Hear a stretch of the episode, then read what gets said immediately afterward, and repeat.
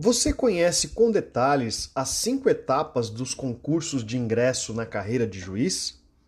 Eu sou o Kleber Leles, sou juiz de direito e professor aqui do curso ênfase, e hoje nós vamos entrar no mundo da magistratura. A magistratura nacional está dividida em justiça comum e justiça especial. A justiça comum envolve a Justiça Federal e a Justiça dos Estados e do Distrito Federal e Territórios. Já a Justiça Especial envolve a Justiça do Trabalho, a Justiça Eleitoral, a Justiça Militar da União e a Justiça Militar dos Estados e do Distrito Federal e Territórios. De todos esses órgãos do Poder Judiciário, o único cujo ingresso em primeiro grau de jurisdição não se dá por concurso público é a Justiça Eleitoral, que é exercida em primeiro grau pelos juízes de direito dos estados. Em relação a todos os demais, o ingresso se dá por concurso público de provas e títulos. O concurso da magistratura é regulamentado pela Resolução número 75 de 2009 do CNJ, que prevê cinco etapas.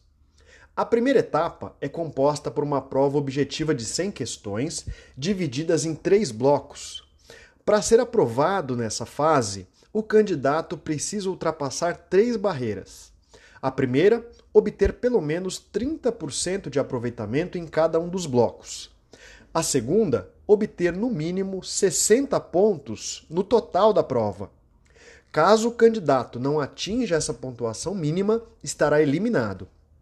Além disso, e essa é a terceira barreira, o candidato deve obter uma pontuação que lhe coloque entre os 200 primeiros candidatos, caso o concurso tenha mais de 1.500 inscritos, ou entre os 300 melhores colocados, caso o concurso tenha mais de 1.500 inscritos.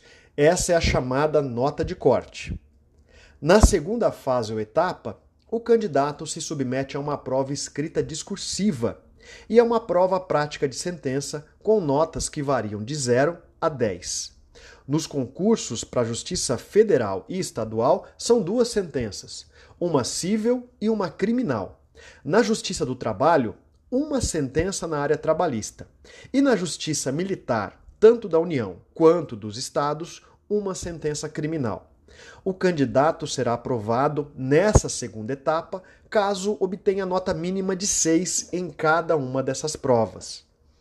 A terceira fase envolve avaliação da vida pregressa, exames de sanidade física e mental e o exame psicotécnico. Também nessa fase ocorre a inscrição definitiva, momento em que o candidato deve comprovar os três anos de atividade jurídica, de acordo com as hipóteses previstas pela própria Resolução 75 do CNJ. A quarta etapa é composta por uma prova oral, em que o candidato será arguído por uma banca em sessão pública. Para ser aprovado, deve atingir média mínima de 6.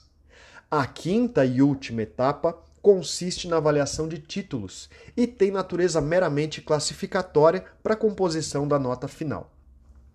Ao ser então aprovado, o ex-candidato e agora novo magistrado se submete a um curso inicial de formação ministrado pelas escolas nacionais de formação de magistrados da respectiva carreira. Ele ingressa na carreira como juiz substituto, já com a garantia da inamovibilidade. Isso significa que, por exemplo, na Justiça Estadual, ele estará vinculado a uma circunscrição judiciária que abrange um grupo de comarcas.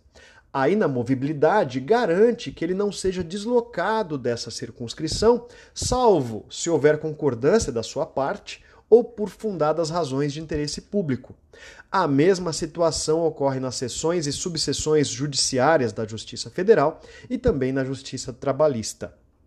Após dois anos de efetivo exercício, o chamado estágio probatório, o magistrado adquire também a garantia da vitaliciedade, dependendo a perda do cargo nesse período inicial de dois anos de deliberação do tribunal a que o juiz esteja vinculado, e nos demais casos, ou seja, após a vitaliciedade, de sentença judicial transitada em julgado, conforme prevê o artigo 95 da Constituição Federal.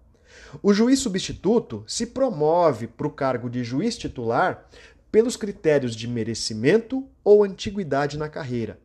Pode ocorrer de se promover antes mesmo de se tornar vitalício, caso haja vagas em varas que não tenham sido preenchidas por juízes mais antigos. E pode ocorrer também o vitaliciamento na condição de juiz substituto, caso ele não tenha se promovido ao final dos dois anos. A etapa final da carreira do magistrado, de modo ordinário, ou seja, sem considerar eventual indicação aos tribunais superiores, se dá no cargo de desembargador no âmbito dos tribunais dos estados e do Distrito Federal e Territórios, ou de juiz dos tribunais regionais federais, os TRFs, ou dos tribunais regionais do trabalho, os TRTs.